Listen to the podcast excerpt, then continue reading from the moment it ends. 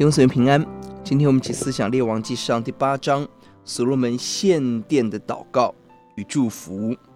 前几章所罗门为建造圣殿做预备努力，这一章进入高峰，神的约柜代表神同在进入了圣殿。约柜内最重要的第九节、第二十一节是法版，神的律法。当然，按着希伯来书，约柜内还有亚伦的杖，还有吗哪的罐子，分别代表神的权柄跟神的供应。但这里特别强调的是法版，神的律法。整个进圣殿的焦点在至圣所，至圣所的焦点在约柜，约柜的焦点在法版，在神的律法。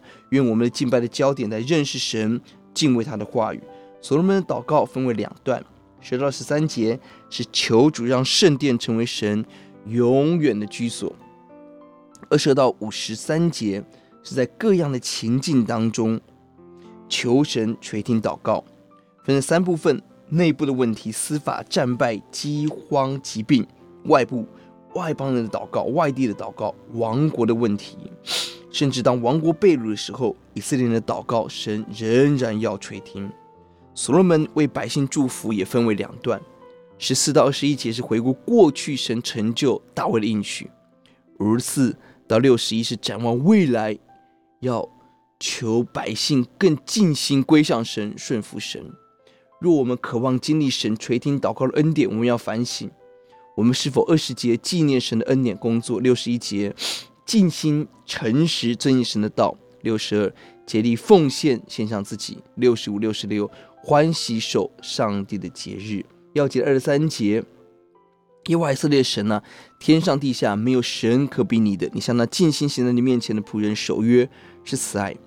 六十一节，所以你当向耶和华我们的神存诚实的心。遵行他的律法，遵守他的诫命，从至终如今日一样。神是守约施慈爱的人，而我们要守住神的约，这样的人才能经历神为我们守约的恩典。这一章也提醒我们，什么是神喜悦的教会。二九三节是一个祷告的教会，四三节是一个宣教，让外邦天下万民认识神的教会。